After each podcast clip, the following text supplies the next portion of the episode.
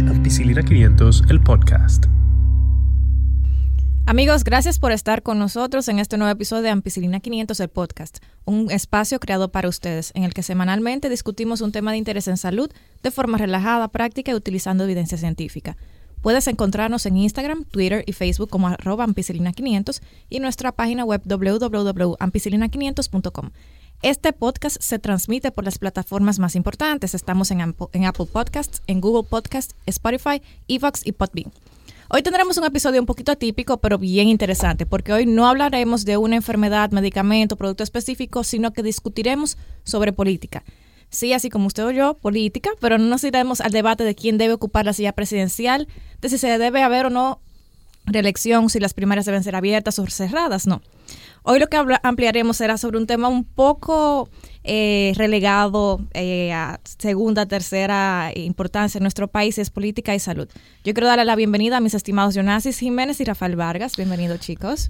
Hola, Catherine. Hola, doctora Calderón. doctora Calderón. Hoy tenemos el honor de contar con dos excelentes invitados, el profe Laureano de la Cruz y el profesor Sergio Rodero. El profe Laureano de la Cruz es director de estudios generales en el campus Santiago de la Pontificia Universidad Católica Madre y Maestra. Es egresado de la Universidad de las Islas Baleares en España, donde obtuvo el grado de licenciado en trabajo social. Obtuvo su maestría en educación, mención administración escolar en UTESA. Fue presidente del Colegio Oficial de Trabajo Social en Baleares, España, en la legislatura 2010, 2006 a 2010. Y en Pucamaima ha impartido materias en varios departamentos y escuelas como Humanidades, Administración, Educación y Derecho. También ha impartido docencia en el programa de residencias médicas sin especialidad de ciencias sociales. El profesor Laureano de la Cruz fue uno de los principales propulsores para la reapertura de la carrera de trabajo social en la Pucamaima, así que anímense si tienen interés en esto. Además, junto al padre Diego López Luján, Joan Enrique Campa, actual director de estudios generales en el campus Santo Tomás de Aquino en Santo Domingo, Rafael Vargas, nuestro querido productor, y la licenciada Carmen Forastieri, psicóloga, forman un maravilloso equipo que semanalmente discuten temas de muchísimo interés en su programa Titua Radio. Y pueden encontrar el programa en redes sociales como Instagram y Twitter como arroba Titua Radio. Profe Laureano, bienvenido. Eh, buenos días, doctora Calderón.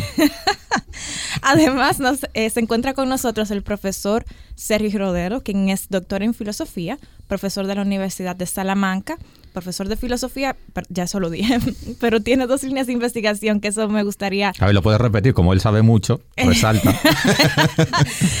Tiene dos líneas de investigación que me llamaron muchísimo la atención en bioética y cuidado y filosofía del dolor y dolor y espiritualidad. Así que bienvenidos todos, es un honor realmente para mí que estén acá y sobre todo el profesor Sergio, que estará por un tiempo bien limitado acá en República Dominicana y nos honra con su presencia en este podcast. Muy buenos días, muchísimas gracias. Saludos. Entonces, yo quisiera comenzar hablando de por qué, hacer la, la, pregunta a ustedes, ¿por qué es importante de que hablemos el tema de política y salud? Quisiera comenzar con nuestros invitados, profe Laureano, profe Sergio. ¿Por qué ¿por qué hablar de política? Exacto. en la salud. ¿Qué aplica política y salud, las dos cosas. Ustedes parten de la base que nosotros no sabemos la respuesta, ¿no? no, es, es, opinión, porque ustedes creen que es importante. Eh, a ver, todo, absolutamente todo, está conectado eh, con política. Es decir, hay un sistema en el cual un grupo de personas toman decisiones que afectan a nuestros derechos y el derecho a una adecuada atención sociosanitaria pues evidentemente pues nace de la política. Y afecta la vida particular de las personas, es decir, qué servicios podemos obtener, bajo qué precios, qué costos, qué beneficios, por cuánto tiempo, etc. Y entonces en el mundo hay variedad de sistemas. Después, si quieren, podemos entrar en, cuáles son los modelos puros teóricos para eh, la preservación y el ejercicio de esos derechos y cómo en, la realidad eh, han tomado cuerpo y se han desarrollado. Pero en fin, me imagino que ese será el tema de esta tertulia, para no, extenderme demasiado. Entonces, lo importante es que todo tiene un efecto causal, digamos, causal. Exacto. Nada, es, nada es casualidad, nada, es, producto del azar. Entonces, todas las políticas eh, nos afectan a nivel de como que las, las decisiones que toman para llevar esas políticas nos van a afectar directamente. Sí, pero no solamente las políticas de salud. Me explico. Eh, las decisiones que se toman a nivel de sistema económico inciden en salud. Las decisiones que se toman a nivel de sistema educativo inciden en salud. Exacto. Las decisiones que se toman en el ámbito que puede parecer tan desconectado como lo lúdico, Ujú. lo lúdico, cómo nos divertimos, afecta a la salud. Todo afecta a la salud. Y quizá nosotros vemos eh, de manera visible en la superficie, hablamos de salud cuando hablamos de tratamientos, lo que nos cuesta ir al hospital, lo que nos cuesta estar internados, lo que nos cuesta que nos operen, lo que nos cuesta una rehabilitación. Pero todo lo previo también afecta a la salud. Y de hecho es más caro siempre, si hablamos de economía, curar Que, que prevenir, incluso en términos económicos. Entonces, por eso digo, todo está conectado. Sí, porque según lo que uno ha observado en los países desarrollados que tienen un sistema de salud ya un poco más, mejor estructurado o ideal, entre comillas, porque nada es perfecto, lo que ellos, su gran enfoque, su gran inversión financiera y monetaria es hacia la prevención de salud. Porque es, además rinde más. Inclusive han desarrollado un sistema, por ejemplo en Estados Unidos, que hay incentivos a la prevención de salud. Si ciertos médicos en sus clínicas privadas me le hacen X cantidad de Papa Nicolau a las mujeres que lo ameritan, la llaman, se lo hacen cuando van a consulta, entonces se le da un incentivo a ellos Ujú. Para prevenir, porque les sale más económico, como dijo usted, que, que tratarlo ya después que haya una enfermedad. Y en el sistema de salud, es otra cosa que saldrá a la superficie después, nada es gratis. Exacto. Porque todos pagamos impuestos. El hecho de que usted no desembolse un dinero extra cuando recibe un servicio no significa que sea gratis. Lo pagamos todos de manera continua. Pagamos ITEVIS cada vez que nos tomamos un refresco. Entonces una parte de ese refresco está financiando el sistema de salud. Y en nuestro país, aquí en República Dominicana, es algo que los, nosotros no asumimos que vamos a ir a un hospital, el sistema público, que sería, que debería ser así. Siempre cuando se va a requerir de servicios de salud, el que puede, el que está en ese renglón socioeconómico, recurre a una clínica privada. Todos pagamos el sueldo del ministro de Salud, por si lo quieren entender mejor de esa manera. Exactamente, exactamente. Entonces yo tengo otra pregunta para todos ustedes. ¿Qué factores ustedes creen que inciden en que una población, una persona, sobre todo en poblaciones, porque cuando hablamos de salud a este nivel a- asumimos mucho salud eh, poblacional. ¿Qué cosas o factores son los que inciden en la aparición de una enfermedad o de enfermedades en, en general? Por ejemplo, Rafa, dime, dime tú. Eh, incidencia de aparición, bueno, por, por ejemplo, la ñañara. ¿Por qué la gente se enferma? ¿Por qué la gente se enferma? Eh, Porque se- discul- disculpa la ignorancia, que es la... Ah, verdad, sí, tengo que aplicar el concepto de ñañara. Rafa, ¿qué es una ñañara? Una ¿Qué ñañara, pasa? Soy el único que no lo sabe. según el, el argot Es una dermatosis en términos médicos. Exacto, es Ah, una dermatosis. Aquí le decimos ñañara. Lleva a ese muchacho a dermatología porque tiene una ñañara. Cualquier cosa en la piel se llama ñañara. Una, Úntale una crema a ese muchacho. O sea, el dermatólogo es un ñañarólogo, También. para estar claro. Perfectamente. Ok. En- eh, entonces te, te explicaba. ¿Por, qué la gente se enferma entonces? Porque salen ñañara, porque salen, porque hay ma- eh, golondrino. Porque están expuestos a, o sea, están en un ambiente vulnerable a cierto tipo de enfermedades. Por ejemplo, vivir al lado de una cañada eh, puede ser propenso a que te pique un mosquito que porte el dengue. Ok, y entonces la gente Mira, yo estoy hablando como un médico. Yo no soy médico aquí, señores. Yo no soy... se te ha pegado. Se me ha pegado, por, tú ves, el que anda con coja al ¿Cu- año cu-. ¿Cuántos programas de ampicilina 500 has tenido que participar para Varios, saber eso? Varios. Entonces ya yo estoy hablando como el doctor Jiménez. Sí, como él se pone así muy, Muy científico él. muy sí. científico. él. Gracias, gracias. Sí. Entonces yo te estoy explicando, ¿sabes? De- eso es lo que yo sé, por los medios de comunicación. Pero, o sea, exponerse a, a determinado tipo de ambiente Menos mal que esto es podcast y la gente no ve las caras porque debería, de aquí. debería en algún momento pasar. Vamos a poner camarita aquí. Eh, Pero sí, efectivamente, como dice Rafa, tiene que haber un vector, tiene que haber una fuente de la infección. Ahora, ¿qué sucede? El, nuestro invitado, el profesor Laureano, lo mencionó antes. El, el donde goza la persona también influye. No es lo mismo aquella persona que sale para la playa, se baña en una playa, tiene el, tiene el poder, porque el poder adquisitivo de la persona influye en su salud. Totalmente. Eh, no es lo mismo que tiene un vehículo privado, se dirige desde su casa, en su seguridad de su vehículo, y va a una playa, una playa algo exclusiva, no una playa de las más públicas, no contaminada, tiene el derecho a elegir. Muchas personas, nosotros mismos en algún momento, ah, hemos tenido esa potestad. Y vamos y decimos, no, yo quiero ir a Playa Grande, a esa playa, yo quiero ir a Playa Rincón, y lo hacen. Ahora hay otras personas que el balneario de ellos también tienen su Semana Santa, tienen sus vacaciones, y lo que deciden es, y lo que pueden es un canal de riego. Un- en el interior se utiliza muchísimo. En un canal de riego siempre hay casos de ahogamiento porque los canales de riego tienen un sedimento abajo y los jóvenes se, me- se entran y se, le- se quedan atascados. También el que se baña en los ríos que pasan por dentro de la ciudad, que todos sabemos que están contaminados, porque son de desechos, son vertederos de desechos. Hombre, todos no lo sabemos, si no, no se bañarían. Bueno, eh, yo creo que es una ignorancia Selectiva. selectiva, exacto. ¿Sabe? Eh, ellos dominan el concepto de que no es limpio, pero es lo que tienen. Entonces, uno eh, eh, hay, un, hay un punto donde se negocia. Sí, sí, Voy a arriesgarme porque no va a tener tan mala suerte de quedarme yo atrapado en la cañada. Pero Juan se bañó ahí ayer y está bien. Papi se crió ahí bañándose ahí y está bien. Entonces, uno como médico, ¿cómo tú le discutes? Tú le dices, bueno, pero yo no lo haría. Pero eso es lo que yo tengo. Entonces, volviendo a lo que decía Rafa de los mosquitos, eh, eh, donde la persona se recrea, donde la persona vive, también conlleva a ciertas enfermedades. Y por eso, en el nivel mundial, hay enfermedades que son más predominantes en ciertas regiones que en otras. Eh, éticamente o moralmente, según ustedes, nuestros invitados aquí hoy, ¿qué es lo, cuál es la intervención que debería ser estándar, como mínimo, mínimo? ¿Qué necesita un país, un sistema de salud para desarrollar un ambiente de menor riesgo?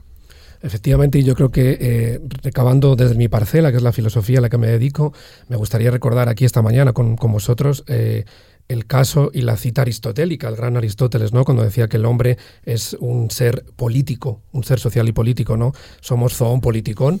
Desde que nacemos es importantísimo la ciudadanía, por tanto, y la política no va alejada de estas cuestiones, al contrario, la política es tremendamente importante en estas cuestiones y por supuesto mucho más la ética a la que te refieres, ¿no? No podemos establecer o no podemos eh, trabajar de espaldas a una ética, la ética es fundamental en todas las profesiones, una vez más en el caso de la, de la, de la salud, que tanto nos, nos, nos, eh, tan importante y tan primaria es para nosotros, ¿no? Y debería haber unas buenas políticas, unas buenas políticas y una buena ética sanitaria en estos temas, ¿no?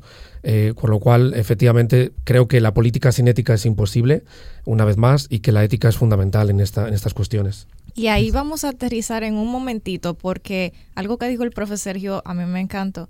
Debe haber como un mínimo estándar y lo que dijo Jonases. Y eso va a depender bastante del sistema político al cual se adscriba un país o una región. Y de eso les tengo un datito que me pareció sumamente curioso que leí.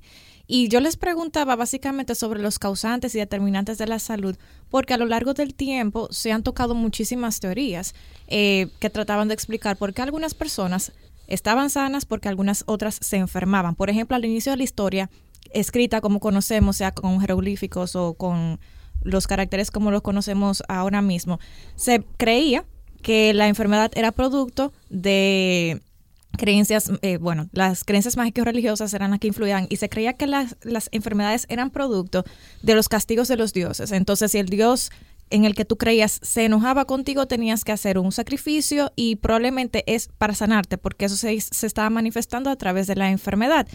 Y mucha gente lo tilda como de tonto y hasta se ríe, pero incluso hoy día todavía aquí en República Dominicana tenemos creencias mágico-religiosas muy ligadas a la santería, al vudú, a la hechicería, eh, que hablamos incluso de ello en el primer episodio de los ensalmos. De los ensalmos, sí. Y la gente cree que fue porque usted tuvo, o bueno, algún problema con alguna divinidad o alguien tuvo ese problema y se lo, eh, se lo tiró a usted y la gente hace una serie de rituales para tratar entonces de no estar enfermo o para tratar de sanarse a través de la medi- medicina mágico-religiosa. Desde el mal de ojo hasta la brujería. y Hasta los para hechizos. vender una propiedad, todo. Eh, y ese episodio realmente fue muy interesante porque vimos eh, que tiene uso para todos. Ya en la Edad Media se le atribuía la enfermedad a la posición de los, de los planetas con la teoría cósmica o sideral. Un saludito a la gente que cree en el horóscopo, eso no es de ahora.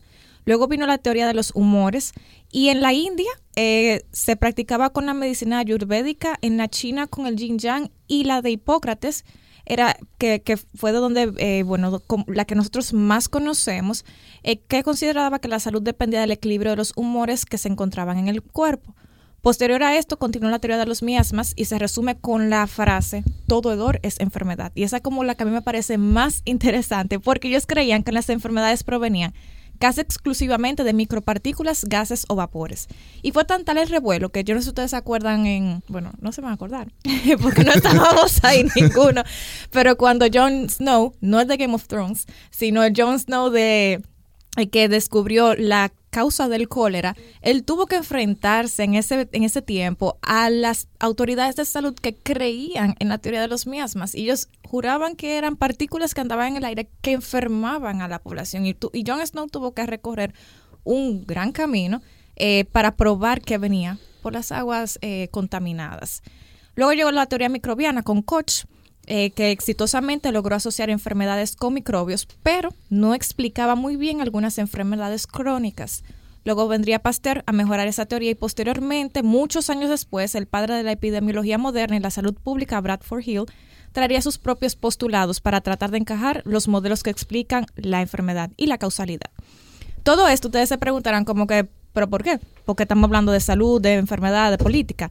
Y donde yo quiero caer es que en todos los modelos actuales entre todos los modelos actuales que explican la salud y la enfermedad, Dollar y Whitehead, mm, yo creo que lo dije bien, en 1991 propusieron un modelo de arco iris. El arco iris ustedes saben que tiene varios arcos eh, y hay arcos bajitos abajo y arcos más grandes arriba. Entre los arcos, en el marco más bajito, en el más inferior estamos nosotros. O sea, abajo el primer arquito pequeño son los factores individuales que casi nunca podemos cambiar. No podemos cambiar nuestra edad, no podemos cambiar nuestro sexo, ni nuestra genética. Eso ya viene con nosotros desde el nacimiento, aunque por formas eh, médicas y por intervenciones querramos cambiar la forma en la que nos vemos. Pero el sexo, genotípicamente, eso no se puede cambiar. En el arcoíris que está entonces por encima de nosotros están los factores individuales, nuestro estilo de vida. Entonces, ahí está, por ejemplo, eh, si hacemos ejercicio, si comemos de forma balanceada, si nos hidratamos adecuadamente, entre otros. Encima de este arco hay otro arco que se llaman factores sociales y de comunidad. Ahí entra mucho el comportamiento de grupo, de quién, me rodeo, de quién yo me rodeo, las creencias que tiene ese grupo. Entonces, según este modelo, yo voy viendo que en dependencia, por ejemplo, de cómo cree el grupo, cómo cree, qué creencias tiene mi grupo, pueden influir en, en mí, en mi personalidad. Y eso a su vez puede influir en mis propios factores intrínsecos. Por ejemplo, si el grupo con el que yo me rodeo eh, toma mucho alcohol, fuma, no come de, forma saludable, tiende a lo, bueno, aumenta de peso por su, estilo de vida. Es más sedentario. Exacto, es más sedentario. Ese es un comportamiento grupal que está afectando probablemente cómo usted se comporte, porque quizás usted puesto en otro grupo actúe diferente, pero el grupo incide bastante en cómo usted se comporta. Entonces, ese comportamiento de grupo puede afectar eh, cualidades propias de su biología, porque si usted tiene una alta influencia genética desarrollar obesidad, pero no se cuida con su estilo de vida, porque por el grupo que usted al que usted pertenece decidió no hacerlo, entonces todo eso va a chocar y va a hacer que usted se vuelva obeso, y que tenga muchísimos factores de riesgo o que desarrolle factores de riesgo que quizás en otro ambiente no podría, no lo mejoraría. Entonces, eh, por encima de ese hay otro, otro arquito que se llaman factores sociales y por encima que ahí están los factores sociales, algo muy importante. Si tengo educación, si tengo trabajo, dónde yo vivo, si mi acceso a alimentos eh, y a servicios de salud es seguro. Y a lo que vinimos. En el último arco de arribota arribota están los, las condiciones socioeconómicas, culturales y de medio ambiente, y ahí es donde entra la política, porque la política incide sobre estas eh, determinantes y esas determinantes a su vez pueden incidir sobre nosotros. Entonces, por eso es que es tan importante que nosotros hablemos de política. Eh, entonces, algo que dijo Virchow, eh, que fue un patólogo polaco que influyó muchísimo en nuestra visión actual de la enfermedad, es que la medicina es una ciencia social y política. Eh, y, perdón, que la medicina es una ciencia social y la política no es más que medicina en una gran escala. Él creía que la enfermedad era producto de la inequidad social. Y alguien dijo algo que me pareció sumamente interesante. La política tiene el poder de defender o socavar la dignidad humana. Entonces, a partir de ese súper, súper eh, gran monólogo, eh, gracias por su atención, yo quisiera saber entonces su opinión respecto a la política y salud en República Dominicana y por qué la salud es un asunto de políticas públicas. ¿Quién debe decidir sobre la política de salud pública aquí en República Dominicana que estamos y también en el mundo? Bueno, yo creo que has dado bastante en la clave, eh, sobre todo mm, haciendo una buena, un buen repaso histórico, pero efectivamente podemos recordar a los presocráticos también y muchos autores que ha habido en filosofía, donde ha sido un archiconocido problema, que es el problema alma-cuerpo. ¿no? efectivamente. Y eso ha derivado en las cuestiones que has planteado muy bien, en esa especie de arcoíris, donde el techo último, el de arribota, como decías, son los eh, la política y cuestiones políticos-sociales, que es como, digamos, lo que nos arropa a todos. Por eso es tan importantísimo la política. Y una vez más, si no es ética y no lleva la ética eh, pareja y, por tanto pegada a, esa, a, esas buenas políticas, que ya da igual que sean eh, dominicanas, o sean isleñas, o sean región caribe, o sean del continente americano, o sean mundiales. ¿no? Porque son inmensamente importantes. Hablabas de una cuestión también muy interesante, ¿no? Que es eh, todas las prácticas alquímico-religiosas que hay, en este país y en el país vecino Haití, por ejemplo, bien sabemos, ¿no? Y en otras, pero que eh, efectivamente están presentes en otros, en otros contextos. Creo que, una vez más, los eh, líderes políticos deberían ser inmensamente responsables y sensibles a estas cuestiones, porque efectivamente nos abrazan y nos integran a todos. Y, por supuesto, la medicina lo has dicho también muy bien, en una definición bastante clásica, que es una eh, ciencia mm, que debería ser muy humana, y por tanto es, humana, debe ser, debería ser cada vez más humana y es inmensamente social. No sé qué. Exacto. Profe, profe Laureano, usted sabe que aquí tenemos un, un, problema serio con la corrupción. Y ahí va lo del. De verdad, no me había enterado. Bueno, pues, pues si, eh, si abre un periódico quizá lo pueda ver. Mentira, profe. Eh, y eso va muy de la mano con lo que decía el profe Sergio, eh, que tiene que ver bastante con la ética, cómo la corrupción, que quizá mucha gente no lo haya pensado, cómo la corrupción afecta el gasto en salud pública, en gastos en, política y cómo esa, esa corrupción afecta a la salud pública. Mira, te lo voy a responder con un debate tuitero que, yo creo que ustedes dos vieron el otro día habrán notado que desde un tiempo a esta parte, no le puedo poner como una fecha, pero hay como una creciente preocupación por los problemas medioambientales. Que miren lo que está pasando en la Sierra de Tal, miren lo que está pasando en el Valle de no sé qué. Los aguacates. Que, sí, que, y, y, a ver, y yo respondí en ese debate, miren, eh, todo esto, no podemos tener un medio ambiente sostenible, ecológico, si antes no acabamos con la impunidad y la corrupción. Porque todo hoy porque estamos hablando de salud, pero es que todo literalmente está conectado. Me pongo ahora en la piel de esa persona que va al médico y el médico le da un boche y le dice, es que usted no se está tomando la medicación. Amigo, paréntesis, esa medicación cuesta un dinero que el paciente no tiene. Y entonces es muy fácil decir, es que el paciente no está haciendo tal cosa. Eh, en el año 2002-2003 se implementó el sistema de seguridad social en República Dominicana. Ya hemos descubierto, prácticamente dos décadas después, que el sistema tiene importantes fallas, importantes agujeros en las coberturas, en la extensión de las coberturas, en qué procedimientos se aprueban, cuáles no, y sobre todo algo muy del lado oscuro de la fuerza. ¿Quién aprueba los procedimientos? Alguien que no es médico y le dice a un especialista qué puede cubrir el seguro y qué no puede cubrir el seguro. Amigo, y, alguien, que no se suscribe a, eso, a esos lineamientos de los seguros, porque ningún político que aprueba un, sistema de salud lo utiliza.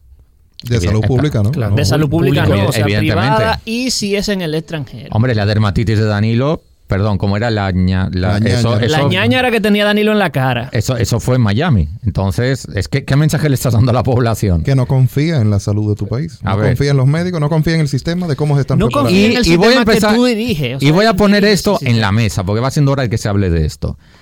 Hay una creciente presión para que la gente no hable de nada. Exactamente, una hipersensibilidad. Sí, o sea, ahora resulta que nuestros políticos tienen la epidermis de porcelana china, que con, nada se rompen mil pedazos. O sea, que encima yo tengo que dejar que me quiten los impuestos que me están quitando, porque son quitados, no voy yo a pagarlos, ya me los descuentan directamente vía recursos humanos. Claro. Tengo que presenciar la vida que ellos se dan y encima no lo puedo decir. O sea, no me puedo desahogar porque no, es que la población es desagradecida o te clavan una demanda o sale un macho cabrío y te dice, ven, cara a cara, enfréntate conmigo. Digo, amigo, eh, ¿esto es un país o es un solar? Porque a veces como que se presta a confusión. Y no es que me haya desviado del tema, retomando lo que dice la doctora Calderón, avísame cuando pueda llamarte Catherine. Eh, Profe, ya, ya puedo. desde que comenzó el programa. Gracias. claro. Eh, lo que quiero decir con esto es que todo está conectado y si queremos hacer análisis más o menos realistas de, de lo, de lo que está pasando en el país, siempre tenemos que intentar ponernos el prisma o los lentes del holismo. El enfoque holístico de las cosas siempre nos da la pista adecuada de por dónde van los tiros. Eh, si entendemos el sistema de salud como una parte del país, un aparte del país, no, no vamos a acertar. Está conectado con la economía, con la corrupción, con la ética, con la política. Está conectado con todo. Eh, una última medida que eh, Sergio, que me acompaña, eh, podrá explicar mejor que yo y corroborar. Fruto de los continuos estudios que se hacen a nivel de salud, en este caso en España, se implementó una medida en el sistema educativo que es que se prohibió vender bollería industrial en los centros educativos. Así Esas es. famosas máquinas que acaban de instalar por aquí no podrían, en un centro educativo menores, me, me refiero, no en las universidades. Explicando Hay- de pollería o es decir, bizcochitos, panes, galletas, dulces, etcétera. Las máquinas Son- de- esas máquinas solamente pueden dar frutas, yogures y cosas de ese tipo. ¿Por qué? Porque ya han visto que eso tiene un costo a nivel de salud. Claro. O sea, el niño que está comiendo eso hoy es el obeso De no de mañana, de dentro de cinco horas. Y eso tiene un costo importantísimo a nivel de seguridad social y de impuestos. Es que está todo conectado. Pero entonces ahí cabe la discusión y es, es solo en tertulia. Ahí sí, cabe en la tertulia, discusión de ahora que que nadie escucha. El, el, el que está comprando tiene derecho de autonomía. Eh, él pudiera elegir lo que él Sí, quisiera. Pero es un niño, estamos hablando de Eso niños es, en este solo se caso. aplica en Eh, menores, en colegios. Sí, hablar de la autonomía de los niños, te estás metiendo en un semáforo. Diego, ven. no, porque Profe Diego. es para que el profesor Diego, Diego, se motive también a Sí, no. participar. El viernes. Aunque- No, no, invítenlo a la ampicilina 500. Porque Quiero verlo en acción. Yo entiendo, yo entiendo la- el concepto y entiendo el por qué. Si le retiramos las opciones de alimentos de alto contenido graso y poco aporte nutricional, entonces A ver, no es, no, es, no es prohibirlos a nivel país. No, no, no, sino- Es que no se puedan vender dentro del centro educativo. Pero viéndolo no del punto legal, sino desde el punto de vista de opciones, lo que están es retirándole la opción. Si no lo pueden vender en el centro educativo, el niño no puede comprarlo. Claro. Ahora, Por lo menos disminuye la posibilidad de consumo.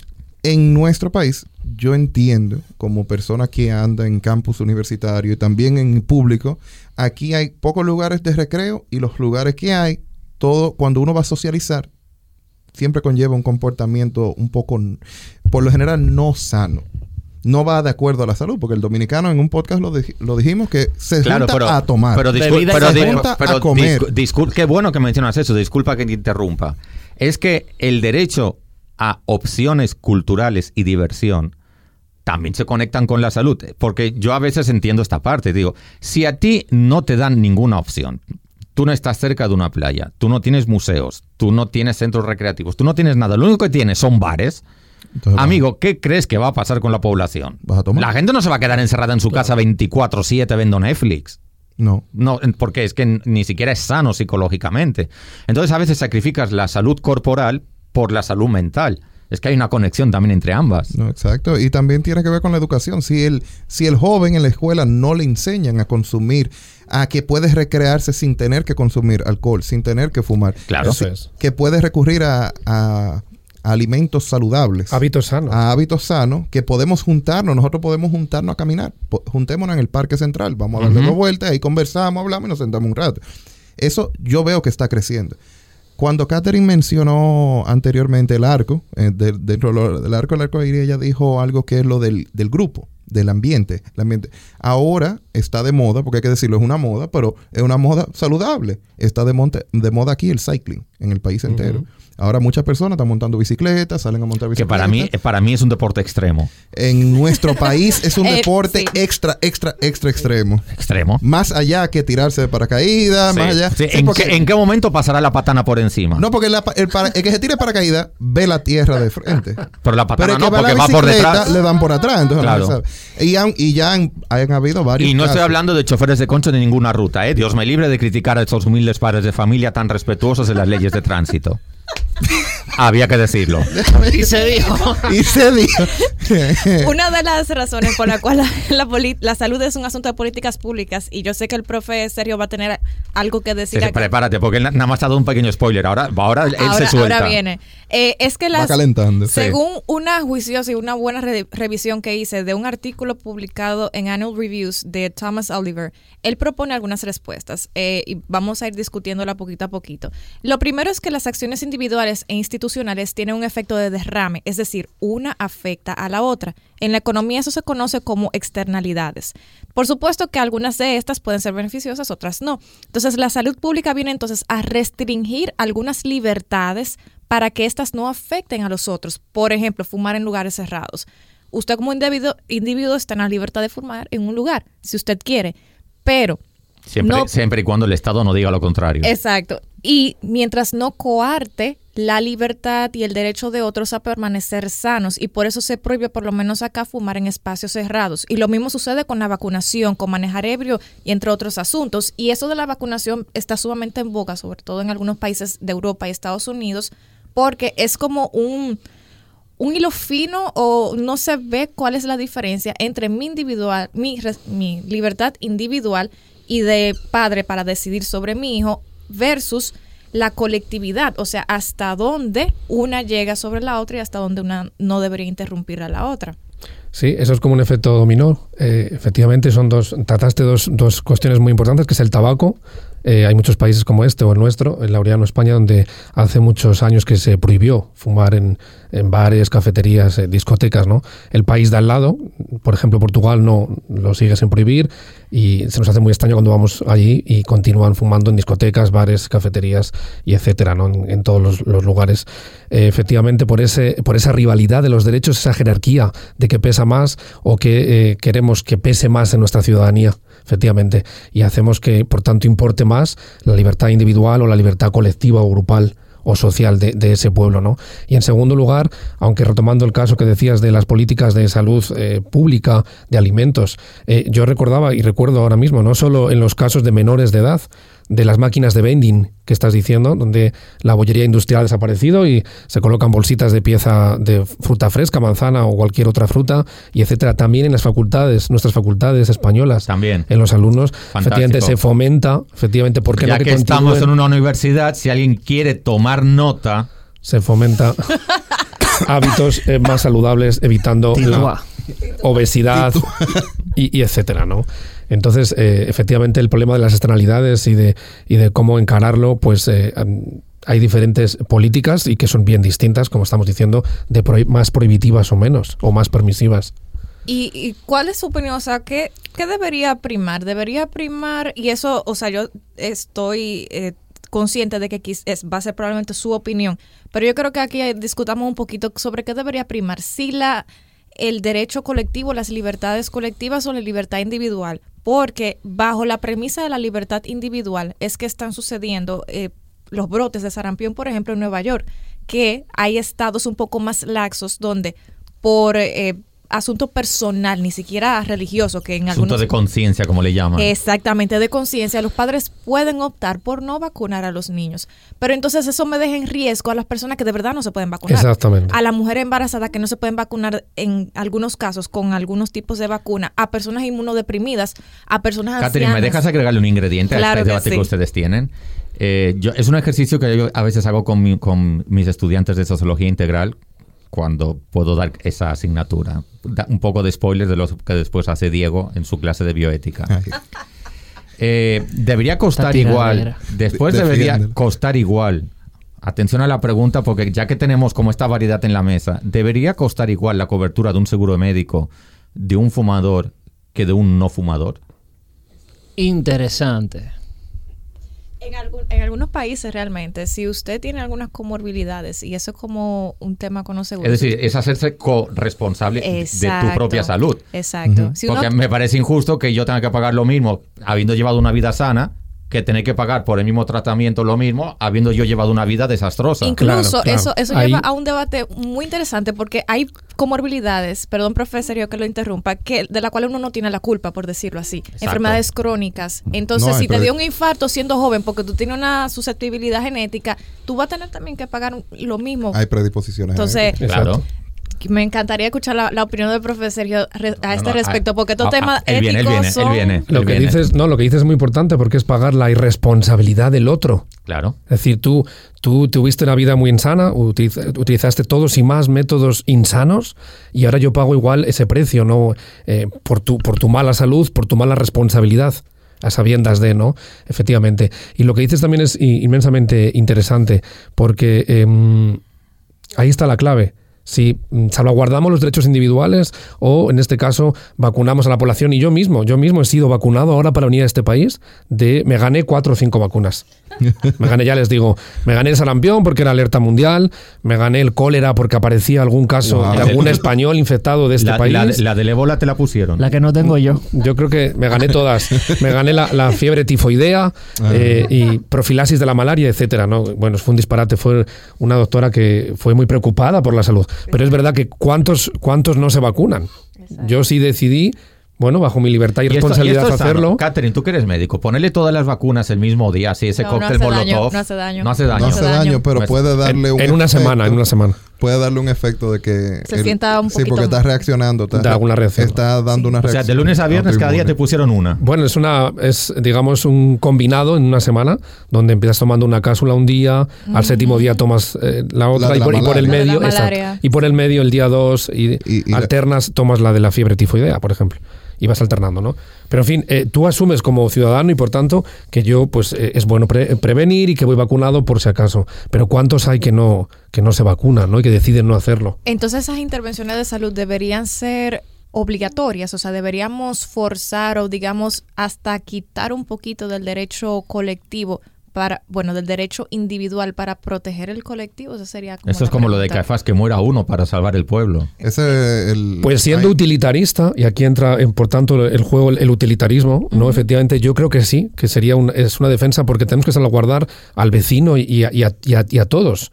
Me da igual que sea eh, muy cercano o que sea familiar o que no lo sea. O sea, en, en esto no, no, no chocaría ningún derecho más interno, ¿no? Pero efectivamente deberíamos salvaguardar que todos en las mismas condiciones van a estar protegidos o no van a ser contagiados, etcétera. Exacto. Entonces lo que resumimos es que debe de cobrarse igual todo, todo el mundo debe pagar igual o de, porque pongamos dije- otro ejemplo. no dije es eso. muy dramático. No, no, pero que tenemos No, pero aquí que las sociología las y tenemos aseguradoras están escuchando, sí. Exacto, pero también yo quiero saber sus opiniones personales y cómo esas opiniones pueden traducirse a cambios en nuestro país, porque eso es lo que nos interesa, que mejore la situación.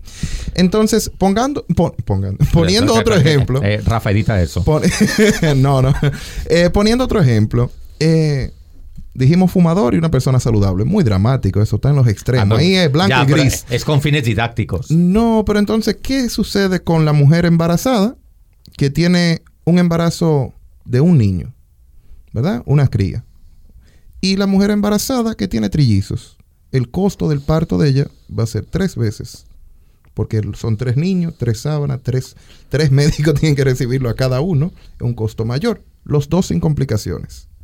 Pero su embarazo es más costoso que el que nada más tiene uno. ¿Y ahí qué hacemos? Muy buena pregunta, no sé. ¿Qué Una hacemos? rifa. Entre la familia, la comunidad, un Eso es lo que hacen aquí. pamper. Aquí comienzan a salir en televisión. Bueno, el yo- señor presidente que nos ayude porque era no planificado y ahora tenemos tres muchachos. Que no trabajo, yo esto. Eso lo vemos. Pero desde el punto de vista de salud, de reglas de salud. GoFundMe. No, me interesa de verdad. Yo creo que ahí eh, efectivamente no, no tenemos que hablar de un determinismo, eso no está determinado y no nadie es culpable efectivamente de que, No, de que es un- eso es. Entonces, quiero decir, yo creo que eso sí que debería cubrirse naturalmente, sin, sin ningún lugar a dudas, como Pero otro, sin, como sin otro tenerse tipo, lo que pedir al presidente. como otro tipo de bueno pues de, de cuestiones sanitarias o de, eh, o de enfermedades que, que, que son, digamos, naturalmente pasan. Y de Entonces, hecho- Es, de que, hecho es que un embarazo no es una enfermedad. Pero que el problema, pero es una incluyendo, decisión. incluyendo algunas, Ah, incluyendo algunas. En mayoría de casos es una decisión. Incluyendo. Entonces, eso es lo que. Porque este tipo de discusiones no podemos durar el día entero. tú la, pero- te- tú la tenías guardada. no, no. Tú la se- tenías guardada. se me Yo creo que sí. se me ocurre. Pero de todas maneras, ah, eh, eh, déjeme recordarle el caso, eh, y yo lo abordo en la asignatura de bioética, ¿no? El caso de Estados Unidos, cuando eh, saben que este año pasado, hace muy poquito, ya metió en sus leyes, en algunos estados, pues que eh, retirar, digamos, a los gordos o los obesos la cobertura de muchas operaciones. Porque es muy costoso y porque, Y bueno, pues que vayan, que vayan a la privada, ¿no? Y por tanto es una complicación y tiene un coste más elevado que una persona flaquita o que se cuida. Entonces, esto está pasando en países como, como Estados Unidos. Yo me imagino muchos que- estados. supongo No, que- Reglado por normativa. Para que vean que todo se conecta. Supongo que la cadena de McDonald's protestó. Imagínate. Dunkin', Bueno. Dunkin' Donuts, Kentucky. Exacto. Aunque el problema de la salud, el problema, Yo supongo que se habrán unido. ¿Cuántas de fast food y de comida El- basura? el problema de la salud es que es un problema de después. Exacto. Eh, eso, McDonald's no le preocupa ahora. El que consume McDonald's Hombre, no está es. pensando en que le Si van a tú quitar le pagas la hamburguesa puntual, no hay problema. No hay pro- Pero entonces, volviendo otra vez a lo que quería llegar cuando puse el caso del embarazo, es que si tenemos que excluir o tenemos que cobrarle a alguien más por ciertas comorbilidades, hay que trazar una raya. Y esa raya, ¿quién la traza? ¿Quién tiene, quién tiene la moral, Mira, antes de que nos la vayamos- ética y la capacidad de trazar esa raya de que tú vas a pagar más? A partir de tanto, tú vas a pagar más. Cuando a nivel de medicina todos los años reformulamos las guías. Si entendemos, si entendemos, espera un segundito, Ah, si entendemos al Estado como un árbitro que hace de árbitro entre un conjunto de derechos individuales, que esa, esa puede ser una de las visiones, supongo que hay más, tenemos un muy mal árbitro. Habría que cambiar reglamento y cancha. Sí. No, eso sí. No, lo digo porque por, el plante- por lo que tú estás planteando ahora. Si lo planteamos de otra manera, como lo de los derechos colectivos y demás, eh, también habría que cambiar de cancha y de árbitro, pero el panorama es otro. O sea, lo digo porque el, el principio de este debate, de esa tertulia, era eh, como qué modelo queremos, eh, conectándolo de política y, salud, la ¿qué, salud. qué- qué modelo puro queremos? Y nos estamos olvidando de algo, depende del contexto y de los actores Por y de la supuesto. actitud que podamos tener. Porque un modelo puro me puede resultar atractivo, pero cuando conozco a quienes ejercen ese modelo, no me gusta. ¿Se Exacto, entiende? Es, sí, que- es sí. que No, y es que eso es impensable, porque ahí efectivamente es la frontera entre la ética y el derecho. Ujú. O sea, no, no puede ser una- un límite insoldable, sino que es una. Yo lo explico siempre con mis alumnos, es como una orilla que dibuja una marea de un río o tal. No, no, no es por aquí solo, solo y solo sí. Digamos, esto, mm, por supuesto, incluye la- la- el componente ético y humanitario. O sea, no siempre es dos más dos. Entonces, toda regla tiene una excepción. Desde luego, y, y esa excepción es, desde luego, con, con una buena predisposición humanitaria se cubren esa- esas cuestiones que no son tan eh, cartesianas. y las escalas de grises cerradas. forman parte del arco iris de Exacto, Catherine. Exacto. Exacto, pero no era, en fin, de la tertulia, de la mini tertulia dentro No, no, de- del podcast, es que cuando el público que nos escucha tiene el derecho de, de tomar las decisiones, de apoyar a quienes van en El, pro el su- punto es si tienen Es- criterio Exacto, entonces, para plantearse todo entonces, eso. Nosotros como ciudadanos tenemos el derecho de, de exigir, tenemos el derecho, entre comillas aquí, porque a veces uno Sin se le duda. olvida, eh, tenemos el derecho de exigir, de dirigirnos y tratar de dirigir a quienes nos van a gobernar, Sin de duda. elegirlos.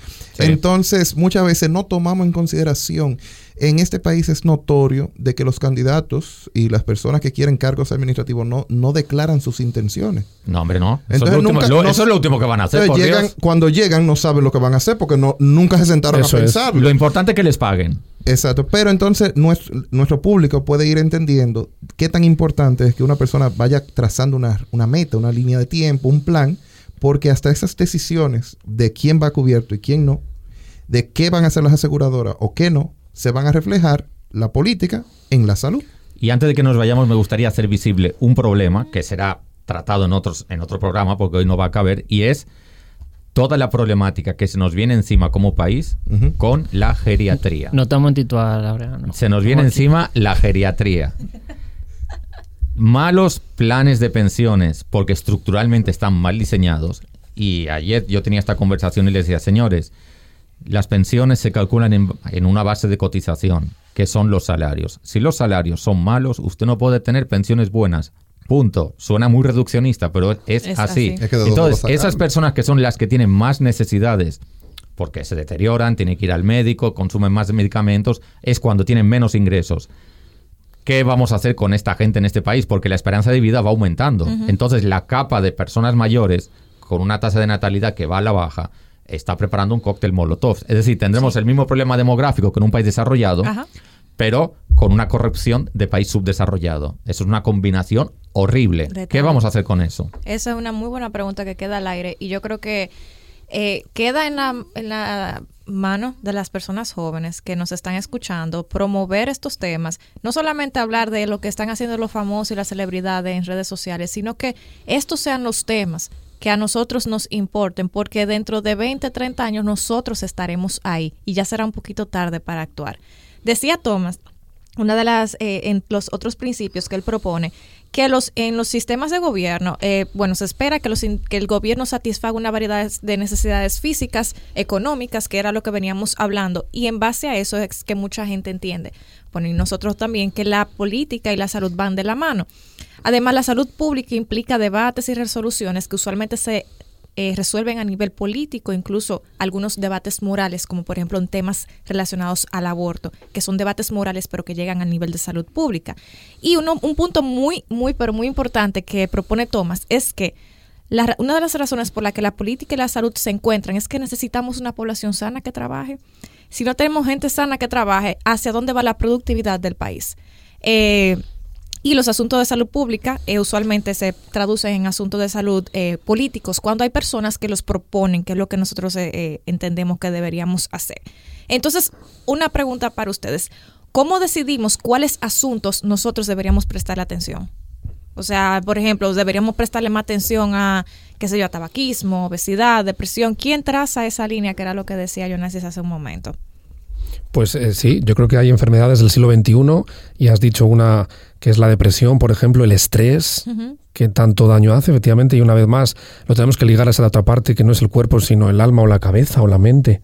Y por tanto, cuánto cura o cuánto enferma, efectivamente, entonces hay enfermedades muy, muy del siglo XXI que son inmensamente importantes y que tanto mal y, y problemas están afectando, pero eh, deberíamos de preocuparnos también eh, por la parte que has dicho, Laureano, muy importante, de, de la población mayor de la población y toda la gente que, que digamos, todos los fondos que debemos eh, tener y, y, para el día de mañana, para, para todos nosotros, pero porque va a ser un país que va a ser eh, envejecido como, como España lo está siendo ya, ¿no? Exactamente. Y lo importante que es eh, trabajar sano y feliz.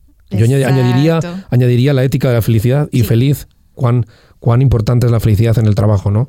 Lo que nos, lo que nos aporta de, de bien en, ser y trabajar eh, con vocación y felices. Y la otra parte de ese problema geriátrico que estoy dibujando apocalípticamente es que también se tienen que diseñar políticas de incentivo a la natalidad. Por eso no es hacer spots publicitarios. ¡Tenga hijos! No, no es eso. Es un conjunto de políticas públicas que hagan que las condiciones para poder tener hijos sean las adecuadas. Es decir, Exacto. un trabajo digno, servicios públicos de calidad, un sistema educativo que sirva, un sistema de salud que sirva, etcétera. Porque si no, ya hay gente que se está planteando que un hijo me cuesta tanto dinero. Suena muy feo decirlo, pero es que es así. Cuando yo tenga el hijo, ¿quién me va a ayudar? No a mantenerlo en el sentido más pobre de la palabra, sino a promoverlo. Es decir, a darle una calidad de vida, a ¿Cómo- que sea feliz. ¿Cómo le aseguro eso a un hijo? Entonces, en estas condiciones, yo, yo ese debate lo tengo muchas veces. No, señores, tener hijos es, es algo muy serio y muy responsable. Eh, piense que usted está hablando de un ser humano y un ser humano que está llamado a desarrollarse, ser feliz. eh. me parece que estamos en un contexto donde eso que en el lenguaje eclesial se llama cultura de la muerte eh, se está promoviendo demasiado, Y- demasiado. Y hay algo interesante que propone Thomas, que son como algunos mecanismos por el cual, o sea, tratan de explicar quién eh, decide cuál, cuál- eh, bajo cuáles temas se debe invertir. Básicamente hay uno que es por observación directa, usted ve un derrumbe, usted ve desbordamiento de aguas residuales, usted invierte ahí. Hay otros que es a través de indicadores estadísticos y ahí hablamos mucho de tasa de mortalidad, de natalidad, de mortalidad cruda específica, etcétera. También los estudios científicos y la evaluación de programas existentes son los que usualmente la gente toma en cuenta para, bueno, los políticos toman en cuenta para hacer sus inversiones de salud. Pero hay algo muy importante y me gusta lo que dijo el profe Laureano, porque ¿cuál es el problema de los indicadores estadísticos que pueden estar sesgados? Ahora mismo no tenemos tantísimo problema con la población geriátrica. ¿Por qué? Porque no tenemos tanta población geriátrica, pero hacia, hacia eso es que vamos encaminados. Pero la tendencia estadística es esa. Exactamente. Entonces, si nos llevamos del indicador estadístico, de la observación directa, de los estudios científicos, quizás en nuestra población, salud pública no decida, eh, por ejemplo, hacer un gasto importante en esa población, pero es por eso mismo, porque está un poquito sesgado.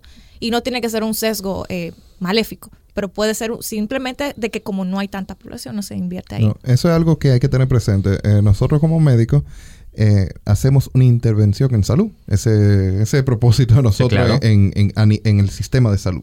Hacemos una intervención en salud. En un país donde había un sistema deficiente de salud, se están creando médicos, están formando médicos, mucho más médicos que cualquier año en el pasado, están graduando más, están haciendo mayor intervención. ¿Y ahora qué pasa? La población está envejeciendo más, que era lo que usted decía. Ese problema se da todo es por paso. Usted dijo algo al principio que le dio el clavo. Resumió el, el tema de hoy, lo resumió desde el principio. Todo está conectado. Todo está conectado. Ah, que no hay universidades, que no hay carrera de medicina. Ahora tenemos muchos médicos. Hay médicos ejerciendo la carrera de medicina. Hay personas que antes hubieran muerto por no tener el servicio de salud, no las condiciones de salud, y ahora van a envejecer en condiciones precarias. Entonces, ¿qué pasa? se hizo la intervención de crear más médicos, pero no se ha solucionado el problema de los envejecientes. Como dije el profesor Laureano, eso viene, eso viene, definitivamente eso viene. Y ahora la población también está más educada. El acceso a la educación de, universitaria es más fácil que nunca. Pública, privada, semiprivada, cada, hay diferentes niveles, diferentes renglones. Tiene mejor acceso. Una población educada no se reproduce en un país que no le asegure, se- que no le dé seguridad a su cría. Exactamente. Tú no vas a traer, una persona educada piensa, oye, pero si yo no puedo asegurar la universidad porque lo que yo gano no es suficiente, ¿cómo yo voy a traer un muchacho al mundo? Y eso pasa, y por eso en los países desarrollados, la gente reduce la, la natalidad Claro. y aumenta el nivel de envejecientes. Yo quisiera ir concluyendo el tema con algo que me pareció muy interesante. Entonces, no sé si ustedes conocen el porciento de interno bruto que República Dominicana destina a salud pública. Lo más reciente fue lo que yo encontré fue lo del 2016. Probablemente haya publicado algo más reciente, pero lo que encontré Venga, fue que so- sorpréndenos. 2.82% de nuestro Producto Interno Bruto se gasta en salud pública. Entonces, ¿por qué traigo esta colación? Porque muchas veces la forma de... Y, y cuidado, porque, Eh, porque ese dato esconde. Si ustedes, yo les. Es un ejercicio que hago con mis estudiantes de sociología de la salud.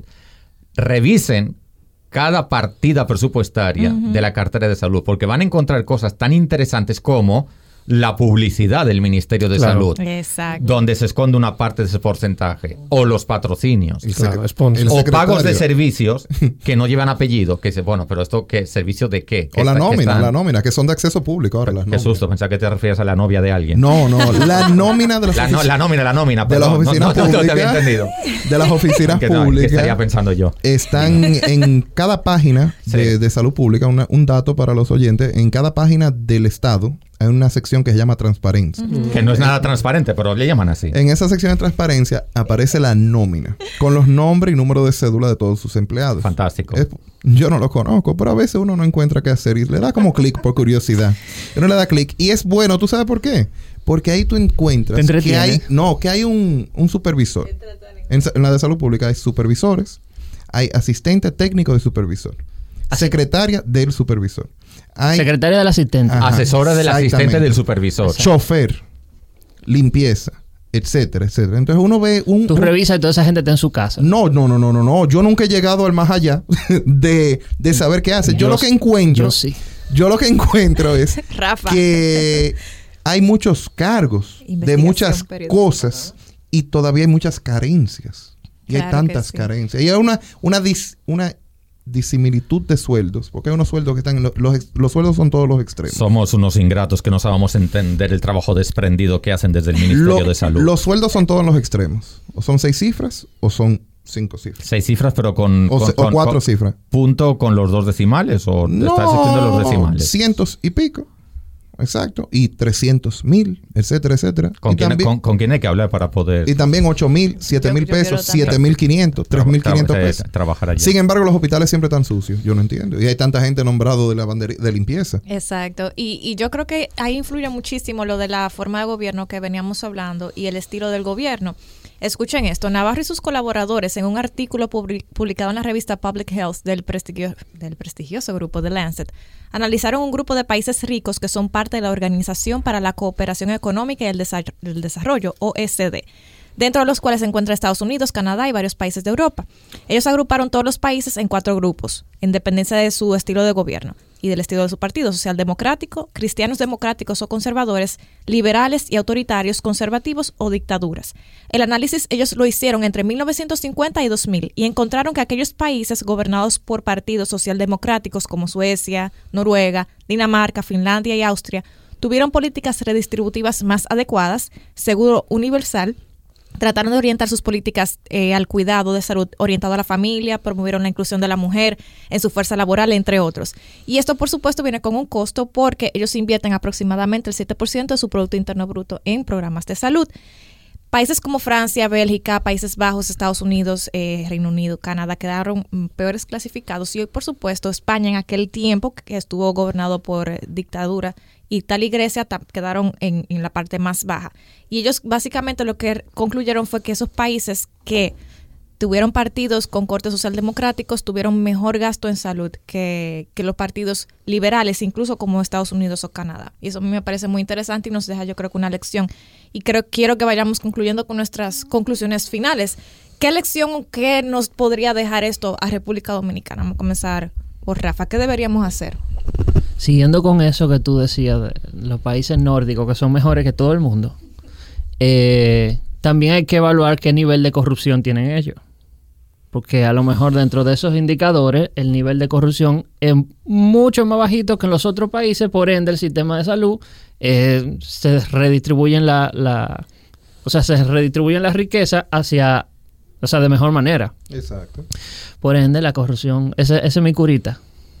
La curita. Ah, La no, curi- o sea, había- hemos la- viajado a Tito a radio ahora. Sí. la- entonces, Rafa, tú dices que la corrupción juega un factor. Un factor, yo creo que, un- que siendo Ok. conservador, 85% de- del problema. Ok, ok, entiendo. ¿Y usted, profesor Laureano? ¿Qué, Eh, qué opina? Mira, mientras nuestros políticos le llamen cambiar de opinión al hecho de mentir, es imposible que el sistema de salud funcione bien.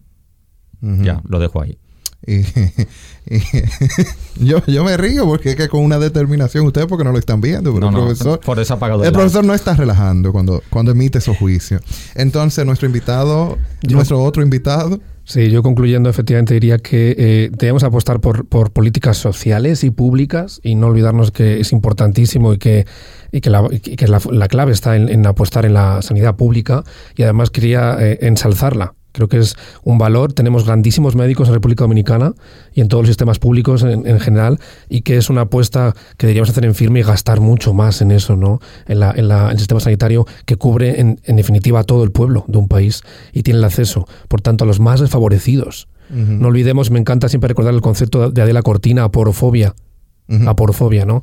Que significa del griego, eh, traído del griego, ¿no? Que es esa aversión al pobre. Es decir, ya de por sí son pobres y todavía más, más peor lo, lo tienen, más complicado los pobres. porque, porque lo rechazan. Exacto, entonces, y, y esto es importantísimo en educación, pero lo es tanto o más en sanidad, si no tienen acceso a lo más básico. Entiendo, muy, mm, estoy de acuerdo. Estoy de acuerdo. Entonces yo, Catherine, para darte mi respuesta también, yo, al igual que el profesor Laureano, todo está conectado. Si no desarrollamos un sistema y lo vamos mejorando simultáneamente, la educación, la justicia, porque en nuestro país vivimos en una situación en que no importa lo que tú hagas, tú no vas a pagar por lo, por, por lo que tú hagas. Entonces ese sentimiento de me da la gana, Impunidad. y de impunidad, que es una palabrita que es un hashtag, impunidad, pero nada más se menciona, se menciona, no se le exige a nadie que cambie. Entonces, en esa situación social, hasta que no cambiemos eso, la salud va a seguir sufriendo. Eh, y la salud no es yo voy al hospital, es como decíamos anteriormente, eh, implica dónde tú vives, a qué tú tienes acceso, a qué tú no tienes acceso en el caso de la comida y las frituras a nivel de niños y eh, opciones saludables, si tienes opción a salir a la calle a caminar y sentirte seguro, porque no todo el mundo tiene eso. Aquí vemos videos de atraco todos los días. Eso es, la gente lo dice, no, que el atraco, que la seguridad. ¿Y qué tiene que ver eso con mi salud? Tiene que ver, porque uno, vives estresado, y ansioso. Hay personas que sufren ansiedad. Post-atraco es estrés postraumático. Entonces es un riesgo de salud. Arriba de eso, si vas de la casa al trabajo el día que cobraste, andas tenso. Tienes que pagar un taxi o lo que sea y ojalá sea una cuadra. Eso sucede. Después está, tengo opciones saludables de caminar, salir. Hay gente que tiene diferentes hobbies, salir a tirar fotos, salir a hablar, hablar con el vecino. No, caminar con el perro. No pueden. Eh, y después, las opciones que haya también de opciones saludables de comida, porque lo que, se, lo que hay donde está el dinero es en bebidas, en fumar, entonces no se está invirtiendo en opciones saludables. Y por lo general, una de las quejas que tienen las personas es que las opciones saludables son más caras. Entonces, el hecho de que una opción saludable sea más cara, estamos limitando a la población de menor recursos que no puede disfrutar de ellas. Ya después de todo ese monólogo también mío, eh, lo que le lo que le pido a nuestra población es que no solo hablemos de los temas, sino que tomemos acciones que exijan espacios, áreas verdes, que exijan áreas libres de humo, que exijan su salud. Si usted tiene una cantarilla, una cañada y viven personas ahí, por lo general las personas que viven ahí es porque cogen la tierra de gratis. Evítelo, eh, evite, aconsejelo. Dígale, mira, no te bañes en esa agua, no te mojes en esa agua.